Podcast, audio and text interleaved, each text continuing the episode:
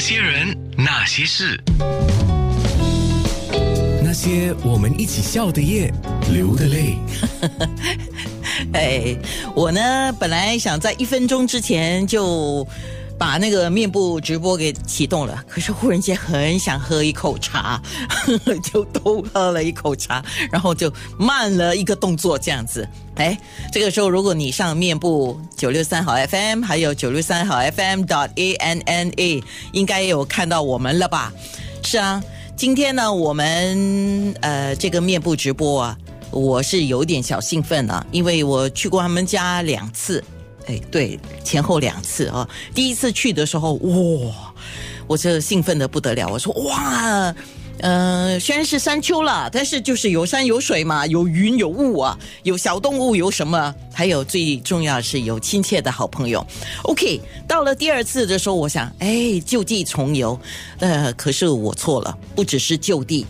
它还有新的面貌。那一转眼五年哈，五年变化多大？他们发了照片给我，我说这五年我没有去过一趟，啊，当然因为时间的配合啦，也这几年两年半来哈，我们大家都是因为官病嘛，就不能走啊。那我说哎，我一定要用视讯的方式啊，就去玩一次。所以我今天要到台南的仙湖休闲农场。那我访问他们的时候，我就在想，他们应该是第三代或第二代吧？哦，可是我一查一下，已经是第六代呀，吓人呢！而且他们家哦，原来是在清朝道光年代那个地方已经是有的了。他们家祖先到现在到他砍墙，呃，跟他太太静纯两个人已经是第六代。这个这个，你们你们作为第六代的，就是营业者啊，经营者，已经多少年了？呃，回家乡十，今年第十一年。哦，是那个时候你曾经告诉我，你原本没有回来，就是你们叫家乡嘛，哈，你都在台北工作，对不对？啊，都在外地读书。然后呢？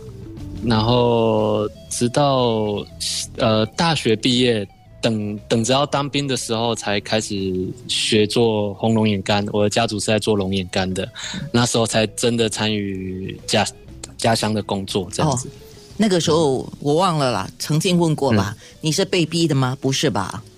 啊，不是，是我逼我爸的。你逼你爸？为啊？为何呢？为何呢？为何呢？哦，不，开玩笑，就只是他很疼，父母都很疼小孩嘛，不希望小孩子当农夫，觉得很辛苦这样，所以呃，他都小时候都不让我做农事。那所以，我小时候就一直很好命，然后，但我就很想要学做龙眼干，我觉得这个很很重要，然后很值得骄傲。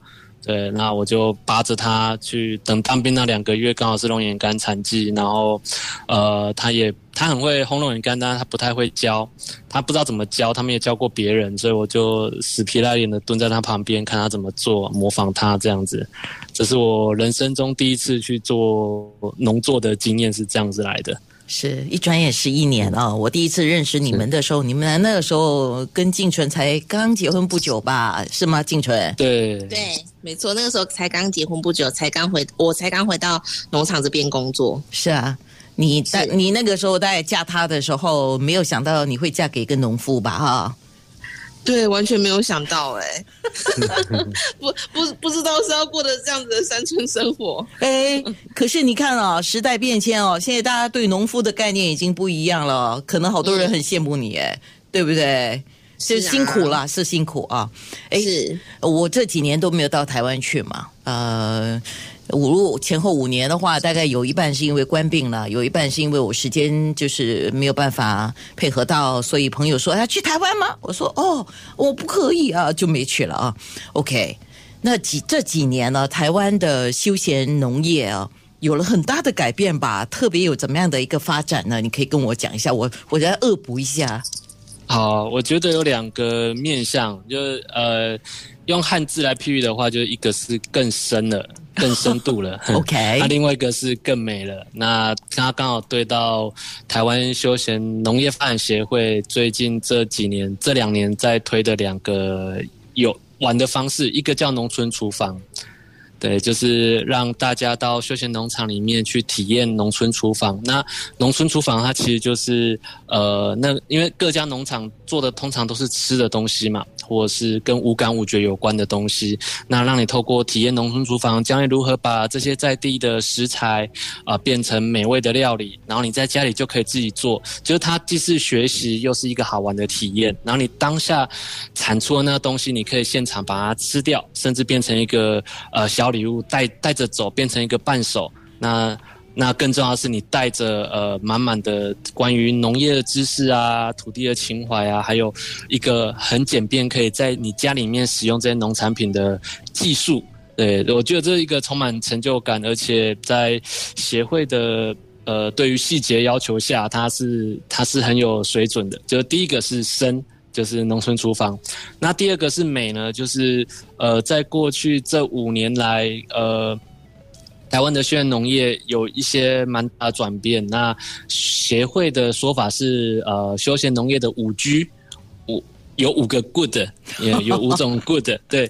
可是这五个 good 其实都可以回到美，就是我们透过这几年来在农业上做的事情，一直在积累台湾的呃美的风格。就是过去我们在想到台湾的印象，可能是夜市啊，可能是呃呃一些比较老的景点啊，日月潭、阿里山这些。但是我们很难想到台湾人自己的生活的方式，台湾人自己的美学美感。